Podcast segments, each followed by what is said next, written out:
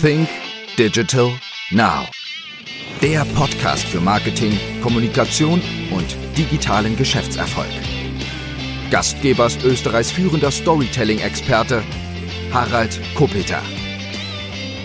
Hallo und herzlich willkommen zu einer neuen Ausgabe von Think Digital Now. Das heutige Thema ist ein Buch, das mir kürzlich einmal äh, in die Hände gefallen ist. Es nennt sich Das entscheidende Jahrzehnt und wir haben zum ersten Mal jetzt eigentlich in einem Podcast ein Interview, das ich mit zwei Buchautoren führe. Jetzt einfach einmal gemeinsam. Und ich darf euch einmal die Buchautoren vorstellen. Das ist zum einen Felix Steritz und zum anderen Sven Jungmann. Für alle, die die beiden jetzt einmal nicht kennen, darf ich sie einfach mal kurz vorstellen. Felix Steritz ist Serienentrepreneur und Investor. Er begann seine unternehmerische Aktivitäten im Alter von 16 Jahren und gründet seitdem mehrere erfolgreiche Startups und digitale Plattformen, darunter Koch-Abo, Marley Spoon, Share the Meal, Solitic und viele, viele mehr. Er ist Business Angel und äh, investiert mit seinen Venture Capital Firmen in den verschiedensten Startups. Er ist Mitbegründer und CEO von Founders Lane, einem Corporate Venture Builder mit einer Mission und einen Schwerpunkt auf Gesundheitswesen und klimabezogene Industrien in Europa, Nahost, Nordafrika und Asien. Und das ist wahrscheinlich auch der Grund, warum er dieses Buch geschrieben hat oder mitgeschrieben hat, das entscheidende Jahrzehnt.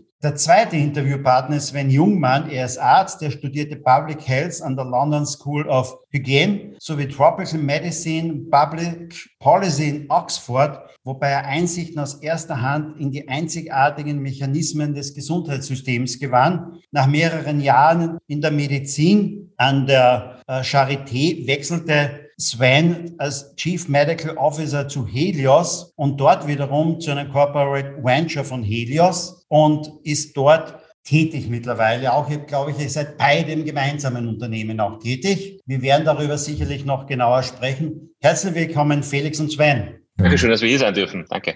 Jetzt einmal zum Buch. Es nennt sich das entscheidende Jahrzehnt. Wir haben jetzt 2021. Wieso ist das entscheidende Jahrzehnt 2021 oder dieses Jahrzehnt jetzt. Hätte das Buch auch vor zehn Jahren so heißen können oder war das letzte Jahrzehnt nicht so entscheidend aus eurer Sicht? Wir als Menschen würden wahrscheinlich immer sagen, äh, dass die darauffolgende Phase die entscheidende Phase ist. dazu neigen wir ja, glaube ich, immer. Jetzt sozusagen äh, das entscheidende Jahrzehnt trifft in den 20er Jahren sehr, sehr klar zu, weil am Ende des Ganzen äh, die 2030er Marke steht, wo wir eine gewisse Erderwärmungsreduktion oder Stopp mit 1,5 5 Grad erreichen müssen. Äh, deswegen ist das sozusagen jetzt tatsächlich entscheidend für uns alle, weil wir dann alle so davon auch äh, profitieren, beziehungsweise auch die Resultate sehen. Ja. Aber, und da gebe ich dir absolut recht, Harald, natürlich hätten wir auch schon äh, vor zehn Jahren damit beginnen können, dass wir jetzt nicht das absolut entscheidende Jahrzehnt haben für uns alle.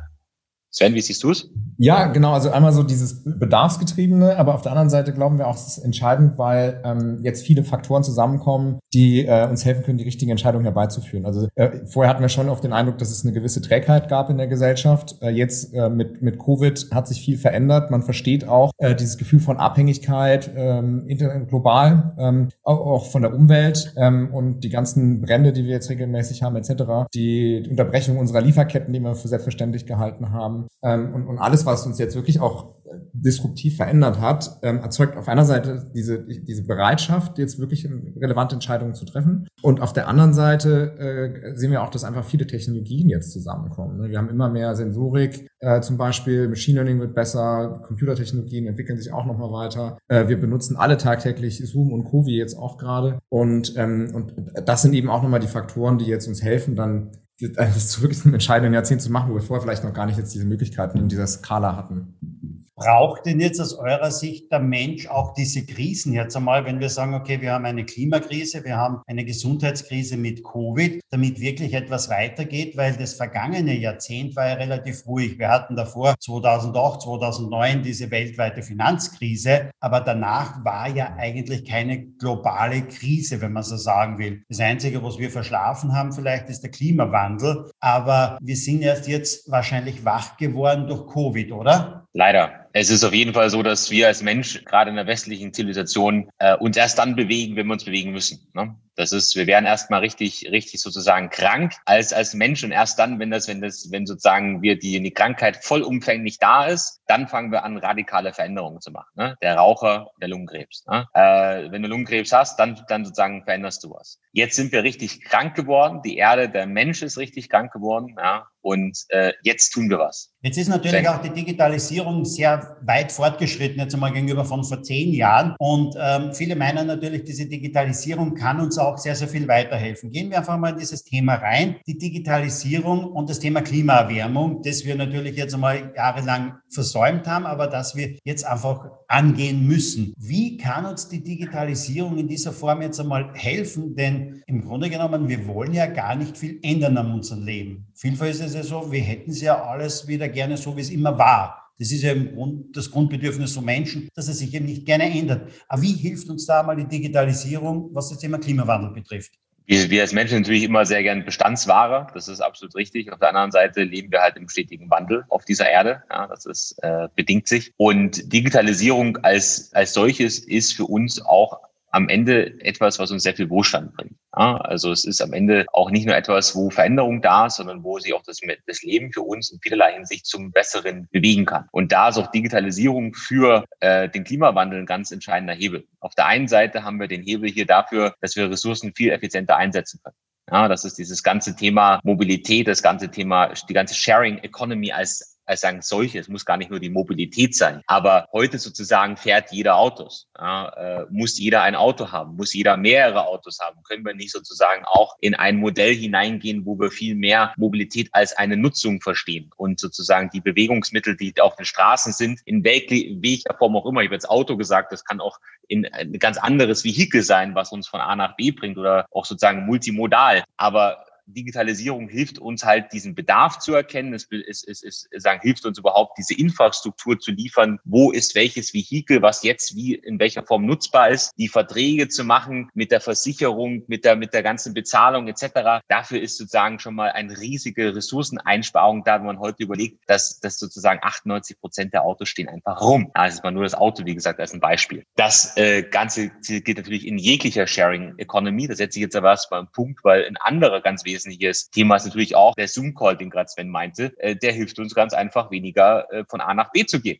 Ja, ähm, dann kann ich eben sozusagen sehr, sehr viele Themen, die transaktional sind, kann ich auch ganz einfach über ein Videocall machen und damit äh, weniger äh, im Flugzeug sitzen, im Auto sitzen und die Umwelt belasten. Ja. Äh, das andere Thema ist, wir haben äh, erneuerbare Energien. Die sind äh, am Ende der Weg nach vorn. Allerdings auch nicht ganz bestätigt. Ne? Das heißt, wir müssen es schaffen, über die Digitalisierung diese für uns so einzusetzen, dass wir immer eine stetige Versorgung haben. Und das ist genau, wo Digitalisierung äh, wieder für uns der Schlüssel ist und so weiter und so weiter. Das ist jetzt hier mal ein Punkt und lass auch mal Sven ein bisschen weiter reden. Aber das waren ein paar Beispiele von meiner Seite. Vielleicht eine äh, Anekdote aus dem Gesundheitswesen und das auch um zu zeigen, es geht auch nicht immer jetzt nur um Digitalisierung, die kann super helfen, aber viel ist einfach auch eine grundlegende Haltung. Äh, ich habe mal einen Teil meines Studiums in Brasilien gemacht und da war so ein Ingenieur, der für einen europäischen Medizinproduktehersteller ähm, den Vertrieb gemacht hat in ganz Lateinamerika. Und irgendwann wurde er dann dahin zitiert, weil die sagt, sag mal, was ist denn bei dir falsch? Du verkaufst irgendwie 20 Prozent von dem, was wir in Europa verkaufen. Und dann meint er so, ja, ist doch super, ich mache doppelt so viel, wie ich sollte, weil nämlich ähm, das Wort für, für ähm, Einweg ist dort Desk descartável und des bedeutet eben auch zehn. Und die haben sich gedacht, das kann man ja zehnmal benutzen, wir müssen einfach nur mal sauber machen, während die Europäer das halt jedes Mal weggeschmissen haben. Und witzigerweise, eine, es gab, es gibt ja immer viele Studien, die publiziert werden. Eine fand ich besonders interessant letztes Jahr, wo die sich angeschaut haben, ob man denn diese Masken eigentlich auch sterilisieren kann und wiederverwenden kann. Nicht, weil die über Nachhaltigkeit nachgedacht haben, sondern einfach, weil die, die sie weggeschmissen haben, die war weg und es gab keine mehr. Riesenknappheit, äh, irgendwelche Skandale in der Beschaffung und so weiter. Ähm, und das ist natürlich dann teuer etc., aber man hat festgestellt, tatsächlich kann man die auch häufiger wiederverwenden, auch eine FFP3 und Co., wenn man sie sauber macht. Und äh, da gab es schon auch die Gedanken mehr so aus dem, aus dem Resilienzgedanken heraus, als jetzt aus einem Nachhaltigkeitsgedanken. Aber auch da so Wiederverwendung und weg von dieser Einwegsgesellschaft zu kommen. Und nach wie vor ist das Gesundheitswesen mit einer der prozentual gesehen jetzt relevantesten äh, Treiber von, ähm, von, von auch äh, von Müll und, und gerade nur noch Sondermüll etc. Ähm, und dass man da auch mehr drüber nachdenkt, ist ziemlich wichtig. Ne? Und dann gibt es so Themen wie, ähm, dass man super viele Sachen einfach verschwendet im Gesundheitswesen. Lebenszeit bis hin zu äh, Ressourcen. Wir haben immer Leute einbestellt in die Klinik äh, alle drei Wochen, um eine neue Chemo zu kriegen. Das war so Pi mal Daumen hier, alle und alle kommen nach drei Wochen wieder. Ähm, es sei denn, es ist ein Sonntag, dann kommen sie halt nach drei Wochen plus einen Tag. Und dann sind super viele Patienten da, die einfach noch ein schlechtes Immunsystem haben aufgrund der Chemo, indem man keine neue Chemo geben kann. Da muss man dann sagen, kommen sie in keine Ahnung, drei Tagen, vier Tagen nochmal, dann gucken wir nochmal. Ähm, und man hat die Leute aber dann in der Regel durch öffentliche Verkehrsmittel geschickt. Die sind um fünf Uhr aufgestanden, die haben die Nacht davor nicht geschlafen, weil sie aufgeregt sind. Angehöriger hat sich irgendwie noch äh, einen Tag freigenommen, etc., etc., etc.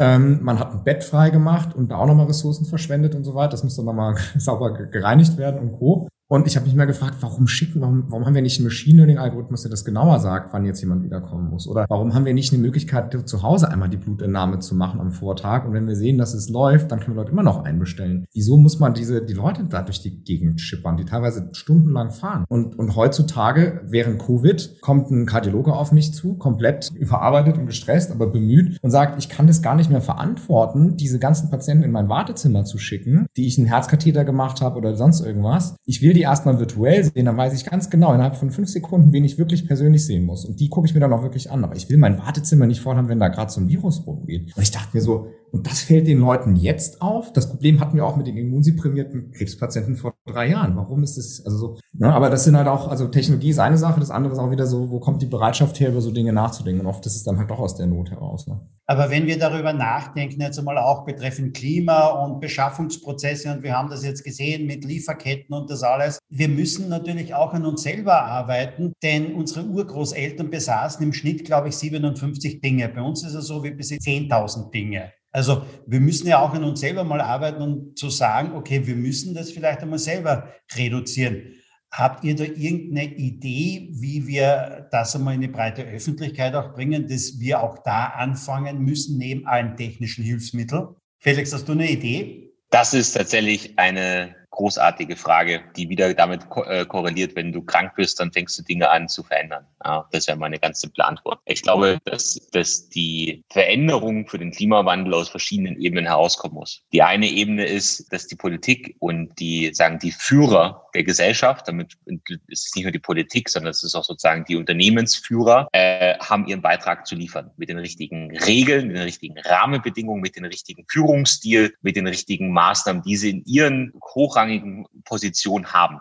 Das andere ist, ist das ganze Thema wirklich Technologie. Technologie als solche, wie es ja noch ganz, ganz toll erklärt hat, ist am Ende nur ein Thema, aber du kannst eben mit der richtigen Bereitschaft, mit im, im richtigen Kontext kannst du wirklich Gutes bewegen. Ja, ob das jetzt für das Beispiel, was ich genannt hatte, ist für erneuerbare Energien und Netze stabil halten oder im ganzen Krankenhaussystem und sich andere, aber da ist sozusagen auch nochmal ein ganz großer Hebel da. Das, das dritte Thema ist, Dinge gemeinsam zu machen. Also das ganze Thema Kollaboration, das ganze Thema Co-Creation, Partnerschaft, über die Grenzen hinaus zu denken. Damit meine ich die Grenze äh, eines Unternehmens, eines Staates, äh, einer ganzen Industrie. Äh, nur wenn wir zusammenarbeiten, werden wir wirklich maßgeblich Dinge verändern. Und das Letzte und das auch wirklich Entscheidende ist, jeder muss bei sich selber anfangen. Aber ein Klimawandel verändert man sich mit, nicht mit einer dieser Ebenen, sondern nur im Zusammenspiel aller dieser Ebenen. Und das, was wir hier gerade erleben, ist am Ende nur der Catalyst, der Katalysator, das alles besser zu machen, schneller zu machen und nicht wieder in das Schema zurückzufallen. Uns geht es doch hier echt verdammt gut in Österreich. Es gibt im Buch drinnen irgendwo auch die, diese Überschrift, große Fragen erfordern große Antworten. Von wem sollen diese großen Antworten kommen oder von wem vermisst ihr eigentlich große Antworten?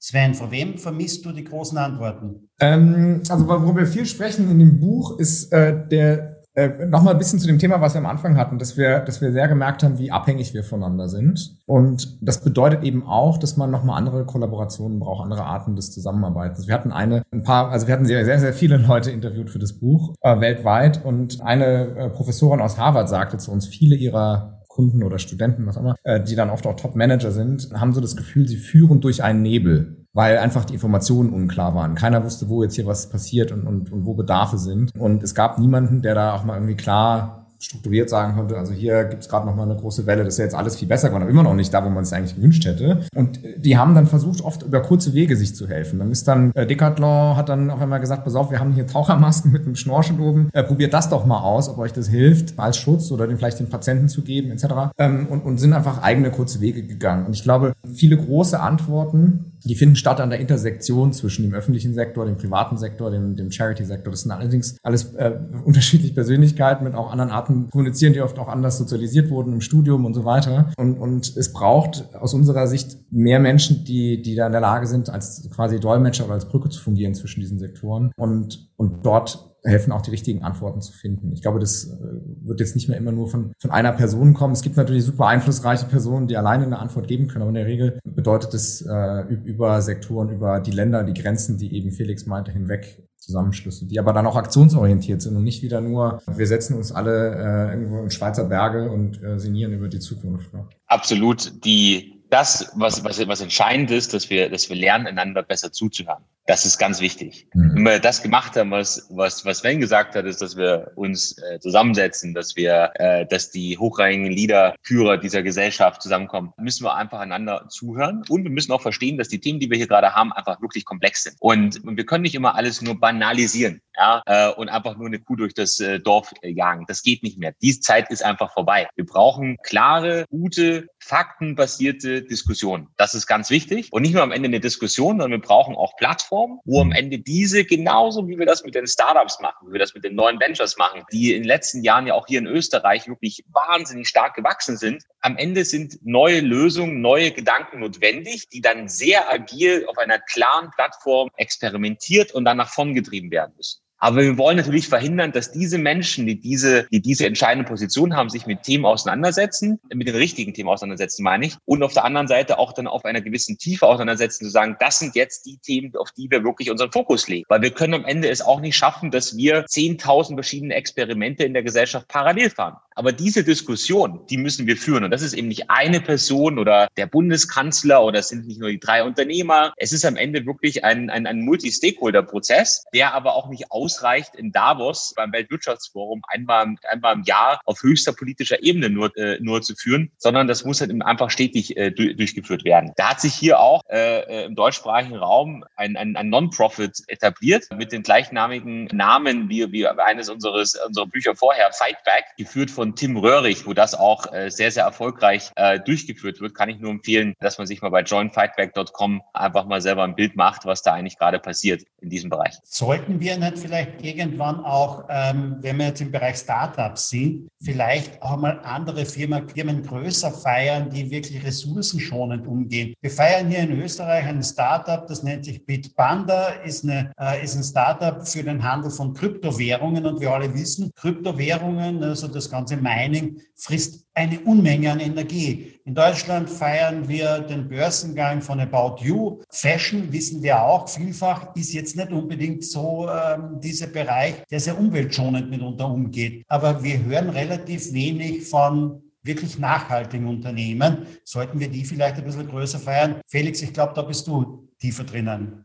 Auf jeden Fall Role Models feiern hundertprozentig. Ich denke, wir haben, wir haben ein paar ganz tolle mit Bentley, äh, Plan A, die, die da, die am Markt sind, die auch immer mehr Aufmerksamkeit bekommen. Die sind natürlich auch in den letzten Jahren auch gewachsen und äh, gegenüber zu About You und Bitpanda natürlich auch noch nicht in den Milliarden von Bewertungsbereich angekommen, aber wachsen sehr stark und bekommen immer mehr, mehr Aufmerksamkeit. Und ich bin da äh, sehr dankbar, äh, was viele Kollegen da äh, medial auch veranstalten und denen auch Aufmerksamkeit bieten. Also die Bühne wird mehr und mehr gegeben geben auf jeden Fall. Ähm, sollten sie noch mehr gefeiert werden, sollten noch mehr herausgesucht werden, sollten Investitionen äh, immer mehr den Weg finden, genau diese Unternehmen, weil sie wirklich uns helfen, äh, zu allen Ja. Äh, zu dem Thema äh, Crypto Mining möchte ich nur kurz auch sagen, ähm, ich denke, es hat auch verschiedene Facetten. Ja. Also Mining kann man heutzutage auch wirklich grün machen. Äh, da gibt es sehr, sehr schöne Studien dazu. Und ich denke auch, dass die letzten Monate und wie sich auch Krypto entwickelt hat, ein sehr starker Catalyst wieder auch waren, um das wieder anders aufzusetzen, als es die letzten Jahre auch war. Also auch hier geht es, geht es dankbarerweise durch den Markt reguliert in eine, in eine immer grünere Richtung. Aber auch das sehe ich jetzt nicht nur schwarz-weiß. Ja. Das, das wollte ich nochmal äh, äh, kommentieren. Und äh, Tarek auch von, von, von, von About You nutzt auch das Geld äh, äh, sehr, sehr sinnvoll an, an, an in, in genau diese Unternehmen auch wieder, wieder das Geld zu investieren. Also ich denke auch, dass die Führer dieser Unternehmen wieder auch sehr stark ihre Verantwortung nehmen sollten. Und da geht eben auch in Tarek sehr, sehr, sehr, sehr vorbildlich damit, damit um, um das dann wieder auch wieder in neue Unternehmen hineinzustecken, um die wieder größer werden zu lassen. Ja. Jetzt einmal abgesehen, wir kommen noch zu dem Thema Gesundheit und Medizin, aber abgesehen von Klima, welche größeren, ich sage mal, Herausforderungen, ich will nicht sagen Gefahren, sondern eher Herausforderungen, seht ihr denn jetzt noch in diesem Jahrzehnt? Wir haben jetzt 2021, das heißt, wir haben noch richtig viele Jahre jetzt einmal, bis, das, bis wir ins 2030 hinkommen. Äh, ihr nennt das Buch das entscheidende Jahrzehnt. Was kommt noch auf uns zu? Ich denke, dass wir dieses Jahr nur einen Vorgeschmack bekommen haben. Juni, glaube ich, eines der heißesten Monate. Auf der anderen Seite äh, darauf folgend war es, das war es so verregnet wie, äh, wie noch nie in Deutschland hat die Dörfer weggeschwemmt. Wir hatten letzte Woche bei Founders Lane, äh, wo ja beide äh, arbeiten, hatten wir ein Firmen-Event gehabt. Äh, einer der Mitarbeiter, der Koshi, ist drei Uhr nachts aufgestanden, weil immer noch heute die Straßen noch nicht, noch nicht befahrbar sind. Ja, ist dann durch das Dorf spaziert, drei Uhr nachts, um dann sozusagen am nächsten Tag, äh, also am gleichen Tag, aber zum Mittag dann in Berlin sein. Also wir sind hier in einer Situation angekommen, wo wir einen Vorgeschmack bekommen haben, was die nächsten Jahre passiert. Und wenn wir uns die nächsten Jahre damit beschäftigen müssen, primär Pflaster zu kleben, weil überall sozusagen der Schaden entsteht, dann fehlt uns die Kraft, der, die Energie, der Fokus, uns dann auch auf die Lösungskonzepte zu konzentrieren. Also wir rennen hier wirklich gegen die Zeit. Es ist nicht 2030 und wir können alles 28, 29 machen. Ja, das, was wir heute erleben, kann jeder aus seiner eigenen Erfahrung die letzten Jahre weiter extrapolieren. Das wird jetzt gerade nicht besser. Und wir beschäftigen uns gerade sehr intensiv mit diesem Problem bereits. Wie siehst du das, Sven? Also, ich erinnere mich, 2015 war ich in der Klinik und, und wir mussten viele Patienten behandeln mit Krebs und so weiter, denen es eh schon schlecht ging. Und wir selbst waren am Ende, also ich zumindest. Das war nämlich eine der großen Hitzewellen. Ich glaube, damals irgendwie die drittheißeste seit 1900, Anfang des 20. Jahrhunderts. Und das, das fiel mir schwer. Meine, meine Wohnung war nicht eingerichtet auf die Hitze. Hat, nachts hat das noch nachgestrahlt. Ich wurde ständig wach, hab geschwitzt. Äh, in der Klinik haben wir alle Türen aufgemacht, also haben da keine Klimaanlagen und nichts gehabt. Dann mit dem Kittel rumrennen und so weiter. Aber meistens hatten eben die Patienten leid. Nur als ich das selbst schon gemerkt habe, dass der sich um die kümmern soll, dass ich an meiner Grenze bin, ähm, wurde mir irgendwann klar, dass, dass wir sowohl ein Supply als auch ein Demand-Problem kriegen. Also genau dieses Flattening the Curve, die Diskussion, die wir jetzt mit Kuh haben, ähm, die war da nicht so, also war kein politisches Thema, aber da wird mir zum ersten Mal klar, dass sowas auch passieren kann. Also dass, dass, dass sowohl auch Lieferketten unterbrochen werden können durch, ähm, durch Naturkatastrophen und dass man auch plötzlich keine Antibiotika mehr kriegt, weil in Indien irgendwas äh, unterbrochen ist, die, die man aber eigentlich selbstverständlich tagtäglich gerne verschreiben würde, äh, dass das Personal irgendwann auch an die eigenen Grenzen kommt und eben, dass gleichzeitig der Bedarf höher wird, weil mehr Leute, gerade ältere Menschen, durch die Hitze dann äh, krankenhauspflichtig werden und die Leute, schon im Krankenhaus sind, zusätzlich nochmal es ihnen schlechter geht, immer noch mehr Flüssigkeit geben muss und so weiter, weil man keine Gebäude hat, die auf diese Hitze eingestellt sind, etc. Also ähm, ich glaube auch, das, was Felix sagt, ne, ähm, in Athen hieß es dann, alle Asthmatiker und Co. bitte äh, in den Häusern bleiben, weil die Rauchpartikel zu groß sind. So. Also die, das Ausmaß an Disruption, wie viele Leute das betrifft, das ist, das ist tatsächlich jenseits jeglicher Forschungskraft im Endeffekt, ne, was in Einzelfällen bedeutet. Ähm, es gab mal in äh, ich glaube, die, die spanische Grippe, da gab es teilweise richtige Hungersnöte, äh, weil keiner mehr da war, der die Felder bestellen könnte in verschiedenen afrikanischen Ländern etc. Und so. Also das ist so wieder diese, diese Verknüpftheit. Und deswegen, ich glaube auch, äh, genau wie Felix sagt, äh, da kommt noch mehr auf uns zu. Wir werden immer mehr auch merken, wo noch indirekt wir auch nochmal von betroffen sind an Dinge, die wir gar nicht gedacht haben. Ne? Was war jetzt eigentlich oder was ist aktuell das große Learning? Äh, du als Mediziner bist ja ganz nah dran aus dem Thema Corona oder beziehungsweise wie ja. du denn jetzt gesagt hast, erste Hitzewelle 2015, die Krankenhäuser vielfach hatten keine Klimaanlage. Was ist denn aktuell das große Learning daraus, dass es einfach in den Städten jetzt schon einmal heißer wird, in den Krankenhäusern drinnen heißer wird und dem Thema Corona noch dazu? Ähm, also ich glaube, ehrlich, leider ehrlich gesagt, trotz allem, was ich vorher auch gesagt habe, so richtig sind in den, in den im Gesundheitssystem ist das Thema noch nicht so richtig präsent. Die sind noch sehr beschäftigt mit alternder Bevölkerung, Zunahme von chronischen Erkrankungen, Versorgungslücken in der, wir nennen das die Peripherie, also so die ländlichen Gebiete, ne, wo halt irgendwie immer weniger Ärzte und Ärzte arbeiten wollen etc. Das sind so die, die, die Hauptthemen, die da kursieren. Natürlich jetzt auch dieses ganze Thema Corona, Datenschutz, äh, wie kann man die, die Infrastruktur digitaler modernisieren und sowas. Aber so richtig an Resilienz in dem Sinne, von dem, was du gerade ansprichst, ähm, höre ich leider erstaunlich wenig. Ich glaube, in England gibt es da so ein paar Diskussionen, aber bei uns wenig präsent. Ähm, aber was auf jeden Fall passiert, was mich schon mal ein bisschen ruhiger stimmt, ist, Felix und ich waren Anfang 2019 und auch 2018 noch involviert in den Aufbau eines Startups für Patienten mit orthopädischen Problemen. Und äh, entsprechend haben wir mit vielen Kliniken gepartnert, auch gro große Namen natürlich. Und am Anfang wollten wir dann da Telekonferenzen machen, weil die einen waren in München, die anderen waren in Berlin etc. Köln. Und das war absolut unmöglich. Wir haben also wirklich zwei Telefone aneinander gehalten mit Lautsprecher und den einer konnte sich über Zoom einwählen ähm, und mussten die dann da, da mal schulen, bis sie das konnten. Das war noch Januar, Februar 2019. Zwei, drei Monate später fingen die dann an, sich gegenseitig in Konkurrenz Konkurrenzkämpfe zu ziehen, wer jetzt die beste Kamera und äh, das coolste Mikrofon hat und sowas. Und waren dann da sehr, sehr, sehr aktiv. Also da war ich auch wieder beruhigt zu sehen, dass auch ein älterer Professor, der vorher sich sehr stark ausgesprochen hat gegen das Ganze, dann plötzlich das zum Teil seiner beruflichen Stolzes macht, innerhalb von wenigen Monaten, wenn es nötig ist. Ne? Also von daher, wir haben auch im Übrigen, ähm, wir sind immer davon ausgegangen, dass eine, eine Impfstoffentwicklung mindestens neun Jahre dauert, wenn nicht sogar 13. Und es gibt auch noch Publikationen Anfang 2019, wo sie dann verschiedene Szenarien geschätzt haben, wie wir jetzt damit umgehen. Und keiner ging davon aus, dass wir in neun Monaten da so einen Impfstoff auf einmal haben. Und das ist jetzt Realität, weil wir natürlich technologisch technologische Fortschritte haben, die wirklich beachtlich sind, aber auch, weil sich die komplette Regulatorik, wie so eine Studie entsteht, wie man sowas zulässt und so weiter, halt auch ganz, ganz viel unnötige Friktionspunkte einfach rausgeschmissen haben. Ähm, und, und die fangen jetzt an, diesen selben mRNA-Ansatz zu nehmen, um Ebola und Malaria anzugehen. Eine Krankheit, die man seit Ewigkeiten unter riesigen Ressourceneinsätzen versucht äh, einzudämmen und das, das, klappt noch nicht. Also da habe ich zumindest äh, auch vielleicht einen Hoffnungsschimmer, dass an vielen Stellen dann die, die Anpassung dann halt doch schon relativ schnell passieren kann, wenn der Druck groß genug ist. In dem Bereich sehe ich ihn jetzt noch nicht groß genug leider. Ihr seid doch beide involviert betreffend Startups im Bereich Gesundheit, Medizin. Nehmt uns einmal ein bisschen mit da rein. Auf was können wir uns in der nächsten Zeit einstellen? Was wird da kommen? Was merkt wirklich der User da draußen demnächst denn schon? User merken, wenn ich mal, wenn ich mal jetzt aus der Healthcare-Sicht einfach mal spreche, die vielleicht jetzt ein Sonderfall ist, aber vielleicht auch zu anderen Sachen passt. Das große Thema im Gesundheitswesen ist, dass wir jetzt einen Wandel sehen von reaktiv auf proaktiv. Momentan ist es noch so, äh, man hat plötzlich, kann den Arm nicht mehr bewegen. Die pfiffige Tochter oder Enkelin sagt, sag mal, das ist doch ein Schlaganfall, habe ich doch gelernt und holt den Notarzt äh, oder die Notärztin. Und dann geht's ins Krankenhaus und dann wird die Person behandelt. Dann gibt's diesen Spruch, Time is Brain. Also jede Minute, die ich verliere, sterben Zellen ab und die kommen auch nicht wieder. Und was dann kaputt ist an Funktionen, ist schwer wieder aufzubauen. Jetzt haben wir eine Apple Watch, die bei einer Freundin von mir oder mehreren Freunden sogar schon jetzt öfter mal Alarm geschlagen hat und gesagt hat, ey, guck mal, irgendwie hast du da eine Herzrhythmusstörung. Eine Herzrhythmusstörung ist einer der riesigen Risikofaktoren für einen Schlaganfall. Und die entdecken das dann bei jemandem, die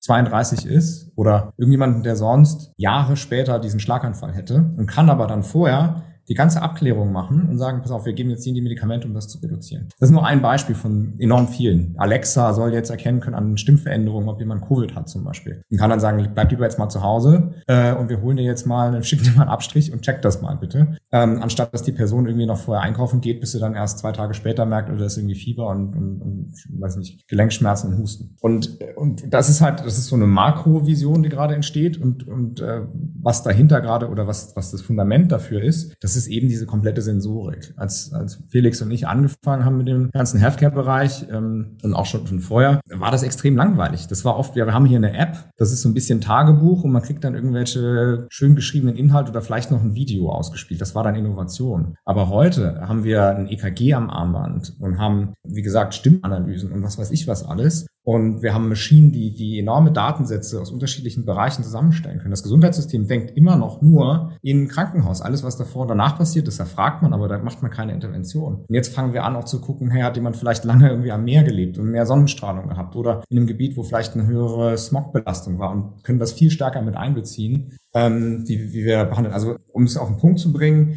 immer mehr Geräte, immer mehr Sensorik, damit können wir immer mehr Funktionen erschaffen, die die Unternehmerinnen und Unternehmer auch gerne nutzen, um, um neue Sachen zu entwickeln. Wir vernetzen mehr Daten über verschiedene Industrien hinweg und, und wir versuchen generell äh, Probleme gar nicht erstmal auftreten zu lassen. Das ist, glaube ich, das, was, was essentiell wir sehr, sehr stark spüren werden, äh, zumindest im Gesundheitsbereich. Und vielleicht, Felix, hast du noch mal mehr aus der unternehmerischen Seite oder ähm, gesellschaftlichen Seite noch ein paar gute äh, Reflexionen? Ich denke, dass es auch sehr darauf ankommt, wo wir, wo wir sagen, wo merken das die Menschen. Ja, Österreich, deutschsprachigen Raum ist es mhm. vielleicht komplett anders als zum Beispiel äh, in den asiatischen Raum oder in der Middle East äh, Region, ja, äh, oder wo auch immer auf dieser Welt. Ähm, Prinzipiell haben wir, haben wir jetzt genau gesehen, dass, dass das Gesundheitsbereich da sehr viel Positives zu erwarten ist. Die Frage ist, ob wir in Europa diejenigen sind, die davon in zehn Jahren profitieren oder in 20 Jahren. In anderen Ländern ist das, was, was, was das Sven skizziert, wahrscheinlich schon eher in ein, zwei Jahren schon sagen Gegenwart. Und das ist doch das große Risiko, wo, wir immer halt dagegen stoßen. Wir glauben, da, wo wir heute sind, ist alles super, aber andere Regionen auf der Welt gehen eine ganz andere Geschwindigkeit, als was wir hier gerade sehen. Und äh, der ganze, die ganzen Rahmenbedingungen im äh, sagen Regierungs-Government-Bereich, also wie du heute Beantragungen machst und Meldeämter und so weiter. Also gerade eine, gerade eine neue Tochter bekommen, wie gesagt, acht Wochen jetzt alt, und äh, es ist der Wahnsinn, wie du da durch die Ämter immer noch durch musst und persönlich antanzen musst. Und es ist, es ist unvorstellbar. Ich war da selber vor zwölf Jahren in Österreich, den Unternehmensserviceportal gv.at, äh, sehr intensiv am Arbeiten. Und wenn man heute sich das zwölf Jahre später anschaut, denkt man sich wirklich, was ist denn eigentlich hier, hier sozusagen passiert? Das ist eine riesige Kritik, die ich da einfach habe. Geht aber sozusagen europaweit, das ist einfach nicht mehr, das ist einfach nicht sagen zeitgemäß. Und äh, es kann nicht sein, dass du für Immobilien, was der Notar und so weiter, das ist einfach, das geht, das geht so nicht mehr. Das macht uns langsam, das macht uns träge, das äh, sozusagen führt dazu, dass einfach Leute ganz woanders Firmen gründen als eigentlich hier. Das ist einfach nicht mehr, nicht mehr zeitgemäß. Das mhm. ist eine eigene Podcast-Folge, die man an sich machen könnte.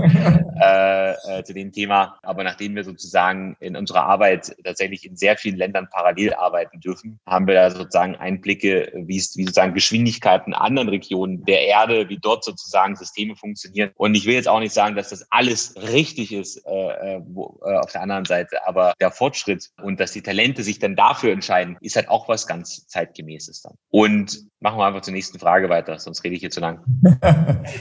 Eines hätte mich aber schon noch interessiert, wenn du sagst, nicht, wir sehen einiges in anderen Ländern schon in ein, zwei Jahren, was wir bei uns vielleicht erst in 10 oder 20 Jahren sehen. Nenn uns doch einfach mal so, so zwei, drei Länder, wo es einfach viel, viel rascher geht. Du, ich glaube, das ist uns allen, das ist uns allen wirklich bekannt. Ja. Das, die eine Region ist einfach China. Da ist einfach die Geschwindigkeit der Veränderung äh, unvorstellbar, wie einfach auch Staat, Gesellschaft äh, und Unternehmen zusammenspielen. Natürlich sehr staatlich getrieben und ich will jetzt hier keine politische Diskussion aufmachen und auch nicht sagen, dass das alles richtig ist. Kleines, äh, kleiner Disclaimer. Aber wenn wir über Fortschritt reden und äh, wie Bildung und Anspruch an das Gesundheitssystem, aber nicht nur ja, Mobilität, äh, erneuerbare Energien, das ist, das ist ist, da ist schon wirklich Wandel on Steroids. Ja. Unver, un, unvorstellbar. Wenn man nicht selber da war und das selber sieht, ist das, ist das nicht, kann man es gar nicht fassen. Ja. Und wenn sich die Middle, die Middle East Region als solche anschaut, ja, äh, wie da die Länder, die haben einen echten Druck. Die sind da an sich, sage ich mal, krank, weil die Ölländer sind und Öl sozusagen End of Life geht.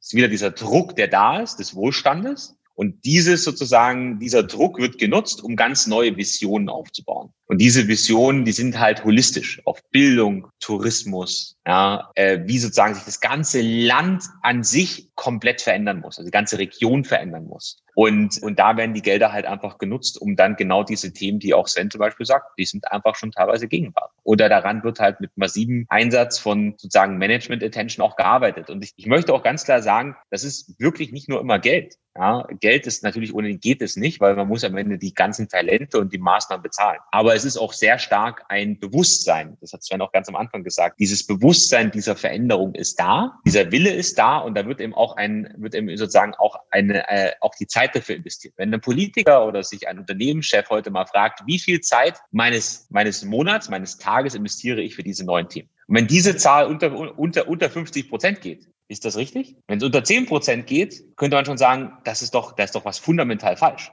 Und ich denke, das ist da, wo wir alle mal anfangen müssen zu, äh, zu überlegen, äh, wie viel Zeit geben wir in unser altes System rein und wie viel Zeit investieren wir in ein neues System, was wir brauchen, weil wir ein entscheidendes Jahrzehnt hier gerade haben.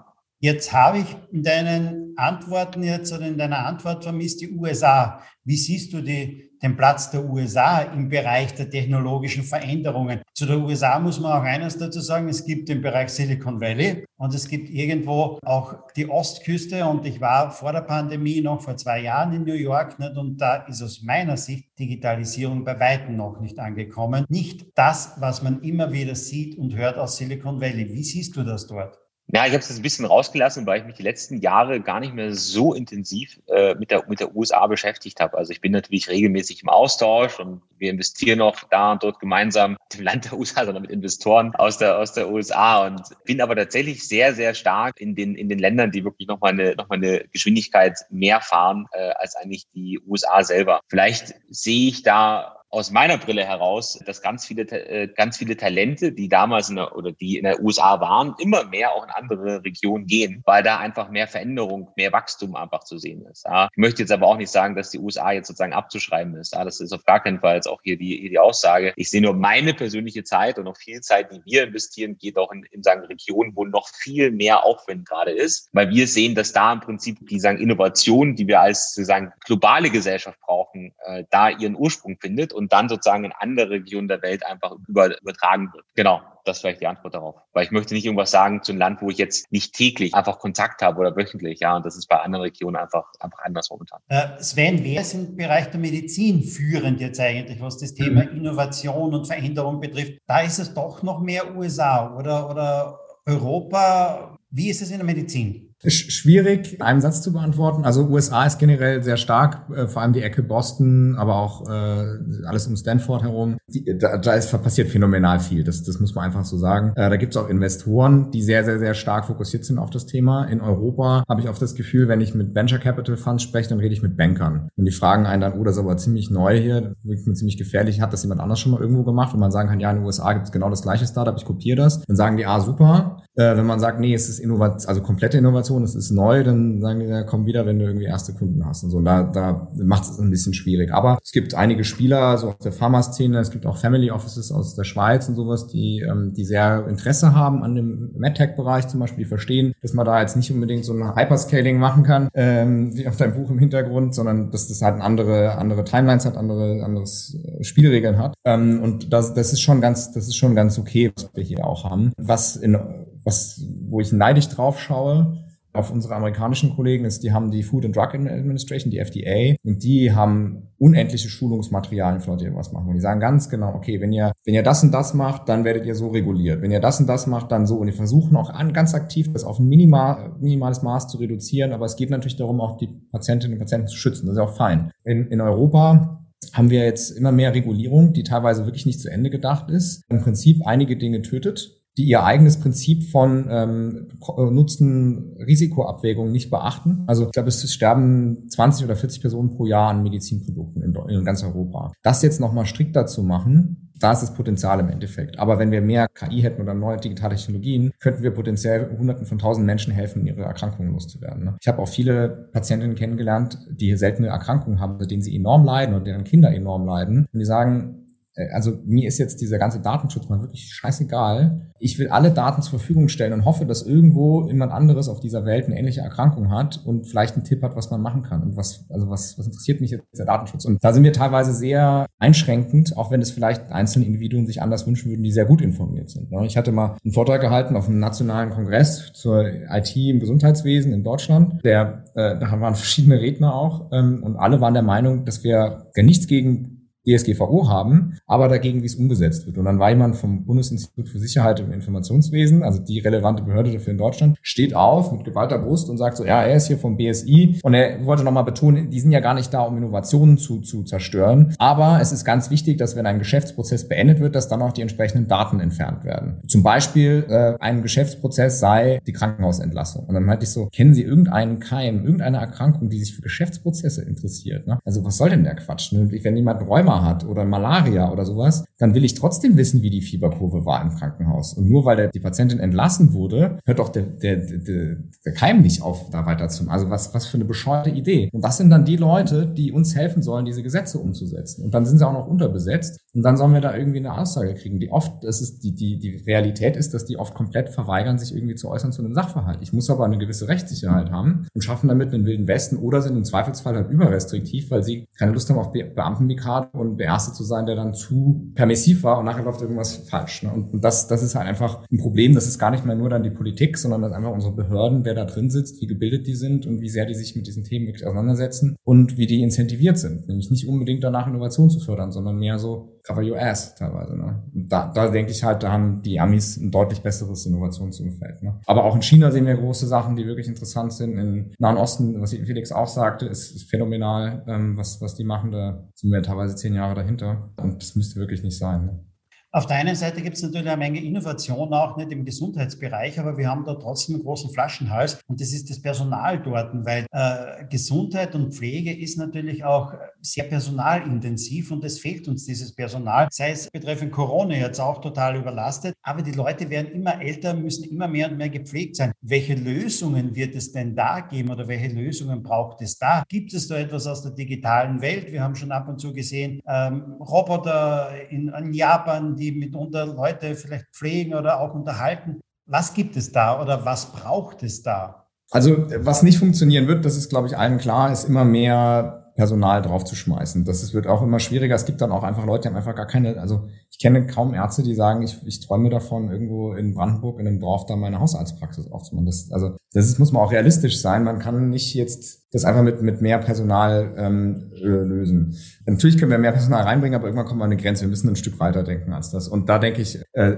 ein großes Thema ist erstmal, ähm, nur 30 Prozent bis 20 Prozent unserer Gesundheitsoutcomes sind definiert durch das Gesundheitswesen. Und die anderen 70 Prozent kommen von allem anderen, die sogenannten sozialen Determinanten der Gesundheit. Also Bildung, Freundschaft, Umwelt, äh, etc. etc. etc. Und das ist ein Hebel, den wir so gut wie gar nicht nutzen. Wenn wir da mehr machen würden, werden wir wahrscheinlich zu einem Punkt kommen, wo wir auch eine größere, gesündere Gesellschaft Gesellschaft haben mit weniger Bedarf, mit weniger chronischen Erkrankungen etc. Und wenn wir in der Lage sind, besser zu verstehen, wo die Bedarfe sind, und das geht über Telemedizin ganz gut. Also ich muss, wie gesagt, nicht jeden Patienten einbestellen, um zu wissen, wen ich sehen muss. Das kann man auch teilweise automatisieren oder effizienter machen. Und ganz viel von dem, was wir Ärzte machen, ist einfach so viel stumpfe, repetitive Arbeit. Sich Faxe schicken lassen und die abtippen. Leute fragen, haben sie Husten? Ja. Ah, äh, kommt da was raus oder nicht? Ah ja, okay. Wie sieht denn das aus? Okay, seit wann haben sie den Husten? Haben sie auch Fieber? Haben sie das schon mal gehabt? Das kann auch eine Maschine automatisch abfragen und es gibt Studien, die zeigen, dass die Ergebnisse sogar viel besser sind, weil die Leute mehr Zeit haben, äh, weil es vielleicht ein bisschen unpersönlicher ist und man dadurch halt auch nicht Scham hat etc. etc. Ne? Und, ähm, und so, solche Sachen können wir den Leuten auch ein Stück weit abnehmen. Was, was die Pflege, die schieben da nachts stundenlang Medikamententabletten hin und her,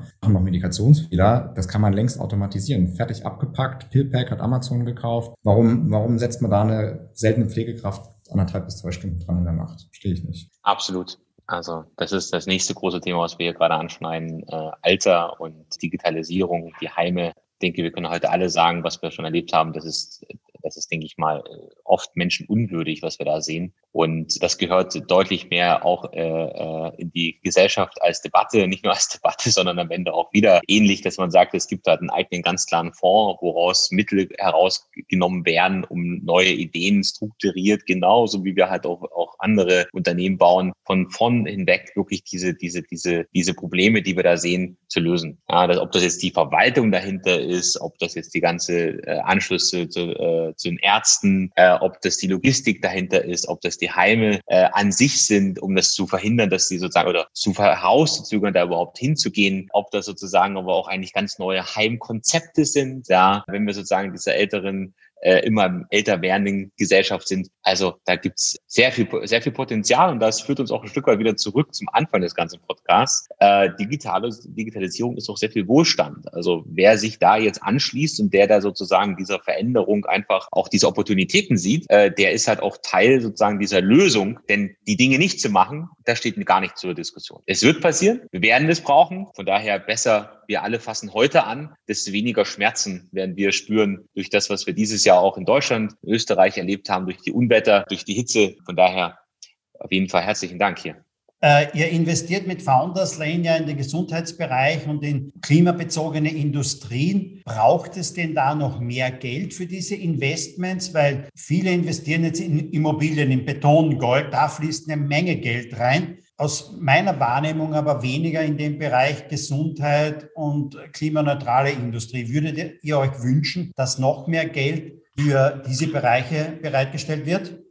Wir als, als Founderslane machen ja beides. Also wir bauen, also wir machen wirklich die, die Geschäftsmodelle von Anfang bis sozusagen zur, zur Skalierung. Auf dem Weg dahin äh, investieren wir, co-investieren, äh, beziehungsweise besorgen auch weitere Investments. Und äh, ja, für den Klimawandel brauchen wir sozusagen noch äh, 600 Milliarden Dollar, so die letzte Zahl aus den Unterlagen und dafür müssen wir natürlich eigene, eigene Fonds aufsetzen. Da sind wir natürlich noch bei Weitem nicht da, wo wir eigentlich hin müssen. Soweit ich informiert bin, glaube ich, Österreich 50 Milliarden nach Corona, äh, Corona-Hilfsfonds aufgesetzt. Also man sieht sozusagen, wenn wir müssen, können wir Gelder auch sozusagen äh, relativ schnell aufstellen. 600 Milliarden für den Klimawandel sollte also sozusagen möglich sein. Aber mit dem, was natürlich wir im Buch schreiben oder wir natürlich jeden Tag tun, das ist natürlich, damit ist es natürlich bei weitem nicht getan. Das ist ein Tropfen auf dem, auf dem heißen, heißen Stein. Da muss äh, deutlich mehr Menschen, äh, mehr mit dahinter. Wir müssen da alle alle sozusagen nochmal nicht drei Prozent, zehn Prozent mehr anpacken, sondern wir reden hier wirklich von, von ganz anderen Multiples, wie wir eigentlich umdenken müssen. Und natürlich ist das Geld nur ein Mittel zum Zweck, nämlich die ganzen Themen zu bewerkstelligen. Ähm, und äh, da muss natürlich auch die Regierung auch natürlich in Vorleistung gehen, deutlich strukturierter, deutlich aggressiver, denn nochmal,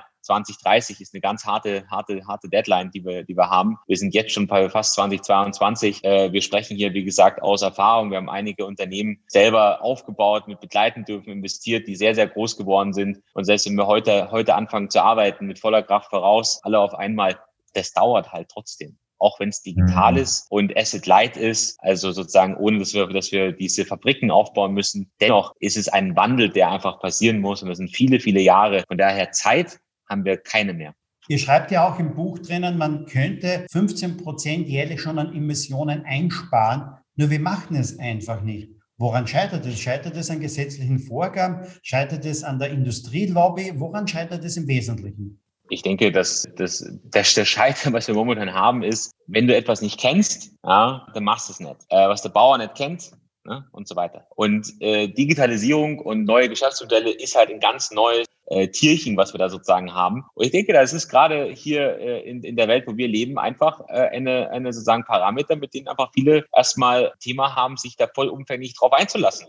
Da fehlt ein Stück der Mut. Da, fehlt einfach sozusagen äh, nicht nur das Reden, sondern am Ende das Handeln. Ja? Reden tun wir alle drüber. Das Handeln ist was ganz, ganz anderes. Und das Handeln zeigt einfach, dass wir es eben momentan nicht machen. Und da sollten sich die äh, sozusagen die, die Unternehmensführer, die, die, die Politiker als Erste an, angesprochen fühlen, da ihr Handeln zu verändern. Ja, das reicht, was wir da heute sehen, einfach nicht aus. Und das ist, das fängt bei einem selber oben im Kopf an. Äh, wie viel Zeit investiere ich jeden Tag, sich mit diesen Themen auseinanderzusetzen und dann am Ende den Mut auch zu haben, diesen, diesen Weg nach, äh, nach, nach vorn zu gehen. Ja, wir sind halt jetzt an einer Situation angekommen, äh, wo wir nicht mehr nur reden können äh, und Themen totschweigen können, sondern es ist Zeit zum Handeln. Wie siehst du das, Sven?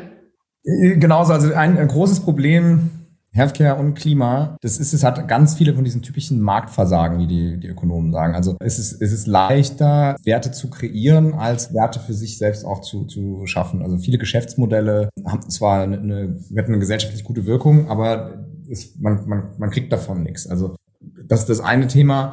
Das andere Thema ist, es ist unglaublich schwierig. Man braucht sehr viele Leute mit sehr vielen verschiedenen Kompetenzen, viel auch oft noch Wissenschaftler mit dabei, etc. Und da die richtigen Teams zusammenzubringen. Ich glaube auch zu dem Thema, brauchen wir mehr Geld? Ja, sicherlich. Ähm, wir brauchen aber auch Leute, die wissen, wie man das Geld richtig investiert und wo das reingehört. Und das ist nochmal eine zusätzliche Kompetenz. Und da gibt es oft nicht, weil es gibt jetzt zunehmend mehr sehr fokussierte Investoren, die, ähm, die, die da entsprechende Teams vorhalten. Aber im Großen und Ganzen zumindest in Europa, äh, glaube ich, ist da noch viel Nachholbedarf auch. Ne? Äh, denn sonst werden in Dinge rein investiert, die zwar super charmant klingen, ähm, aber tatsächlich gar nicht diese Wirkung wirklich entfalten können. Also ich glaube, also das sind an verschiedenen Stellen nochmal Kompetenzthemen, dann äh, auch vielleicht nochmal von der Regulatorik her auch nochmal Aspekte, um auch richtige Marktbedingungen zu schaffen. Man, wenn man da was äh, geschaffen hat, auch natürlich dran verdienen kann. Ja, und, und individueller Wille auch wieder, ne, der einzelnen. Felix. Ja, absolut. Ich will nur einfach ganz, ganz klar sagen, wir haben alles was wir brauchen, haben wir. Alles. Ja, wir haben das Wissen, wir haben die Erfahrung, wir haben über Jahrzehnte bewiesen, dass wir in relativ kurzer Zeit ganz neue Geschäftsmodelle global aufsetzen können. Wir wissen, wir haben die Tools, ob das jetzt der Gesundheitsbereich ist, der, der sagen erneuerbare Energiebereich ist. Äh, wir wissen, was wir zu tun haben. Das ist alles faktisch wissenschaftlich belegt. Was wir brauchen, sind Führer in der Gesellschaft. Moment, dieses Wort muss man echt, echt mal austauschen. Wir brauchen, wir brauchen, das ist, wenn man das auf Deutsch übersetzt, wir reden ja immer Englisch miteinander, das heißt ja immer, immer Leader. Wir brauchen Leader in der Gesellschaft, die wirklich den Mut haben, die wirklich diese Entscheidung und nicht nur ein oder zwei. Wir müssen dieses Umdenken. Die haben eine Verantwortung, es jetzt zu machen. Und das ist unser Appell. Ja, das ist, was wir in dem Buch sagen. Es, es gibt keinen Weg zurück mehr hier.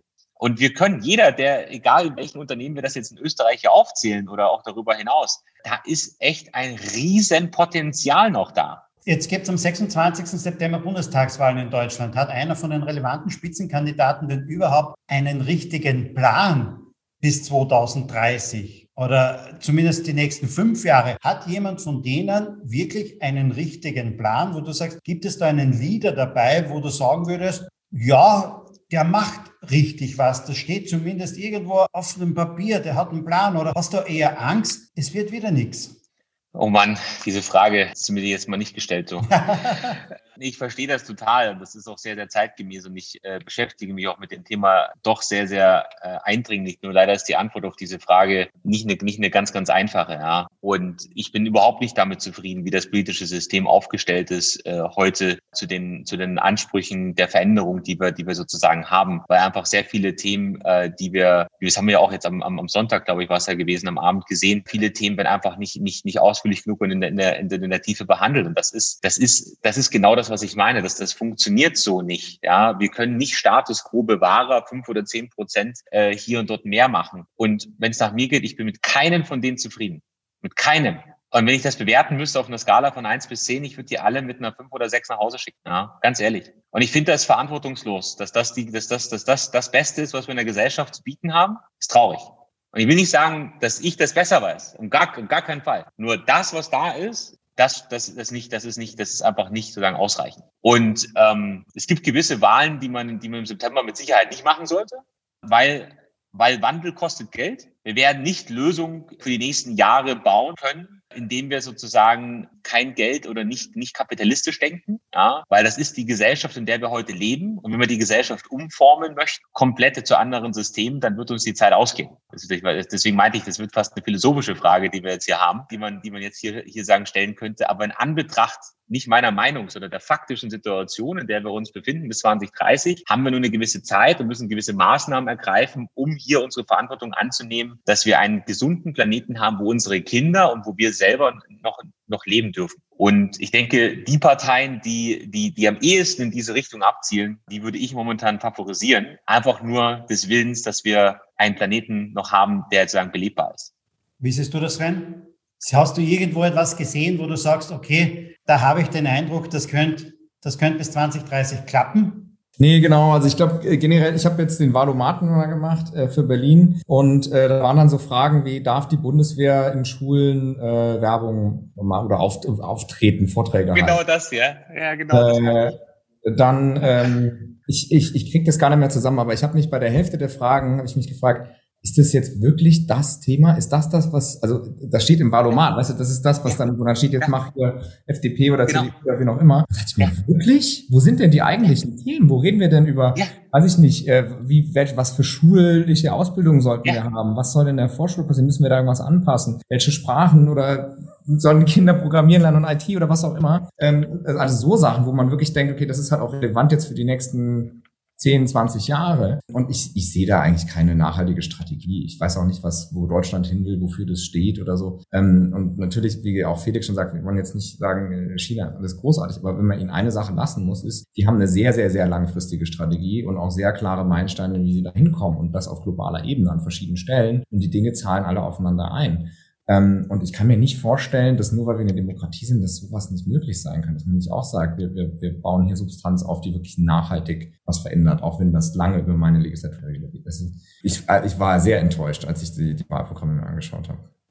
Würdet, ja. ihr, würdet ihr in so ein Unternehmen investieren, das geführt würde wie, wie jetzt mal ein Staat, nein. wie Österreich oder nein. Deutschland? Nein, nein, nein, nein auf nein. gar keinen Fall. Aber momentan wirklich in beide Länder auf gar keinen Fall. Ja, deswegen, ähm, ich bin extrem dankbar, äh, da leben zu dürfen. Das will ich immer, immer auch in Perspektive stellen. Ja, ich bin extrem dankbar, da leben zu dürfen, geboren zu sein und und ich bin auch mit höchstem Zeitansatz bereit, da Dinge mit zu verändern. Das zeigen wir hoffentlich auch durch die Bücher, die wir schreiben, durch unsere ganzen Engagements, die wir auf verschiedensten Ebenen haben und machen. Da sind wir wirklich, wirklich absolut dahinter. Es ist nur, es ist nur einfach diese Veränderung, die gebraucht wird, die passiert hier einfach nicht in der, in der, der Geschwindigkeit. Ich habe nur zwei Kinder. Äh, ich habe ein ganz hohes Verantwortungsgefühl und Bewusstsein und, äh, und mir reicht das bei Weitem nicht aus. Und nachdem wir in diesen verschiedenen größeren Gremien jeden Tag oder sehr oft arbeiten dürfen, das reicht einfach alles nicht. Und, ich, und die, es kommt mir teilweise so vor, wenn ich den Valomat, ich das ist genau das Thema, das ich gestern auch gehabt mit einer kleineren Gruppe. Äh, wenn das das ist, wo, worunter die Gesellschaft eine, eine Entscheidung trifft für die nächsten Jahre, ich weiß nicht, ob das richtig, richtig, richtig, äh, richtig aufgesetzt ist. Ich bin da, ich bin da anderer Meinung.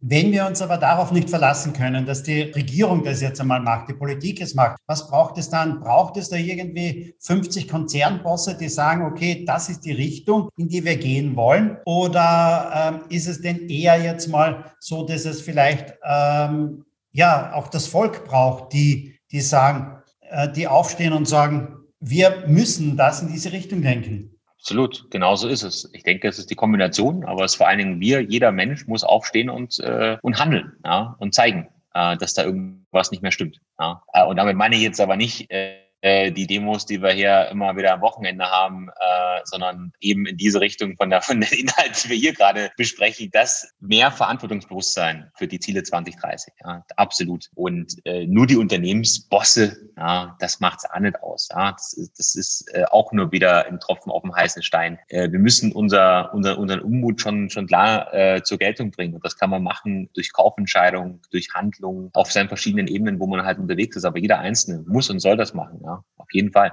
Wir sind jetzt schon über eine Stunde im Talk. Sven muss raus, hat einen Termin, hat er mir soeben geschrieben. Lieber Sven, danke für die spannenden Antworten, danke für den Einblick in den Healthcare-Bereich, denn auch ich spreche noch kurz mit Felix weiter. Herzlichen Dank für deine Zeit. Dankeschön. Ich glaube, Felix muss auch raus, ne? Tatsächlich. Ja, ich muss leider raus.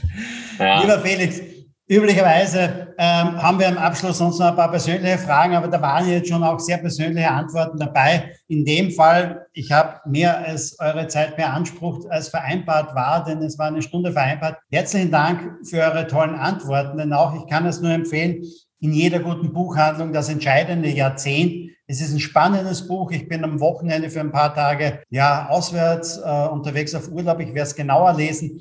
Herzlichen Dank nochmal. War ein toller Talk. Danke Dankeschön. Alles Liebe. Bleib gesund. Ciao. Bald. Ciao. Ciao. Das war eine weitere Ausgabe von Sync Digital Now. Wir hören uns demnächst wieder. Bis dann.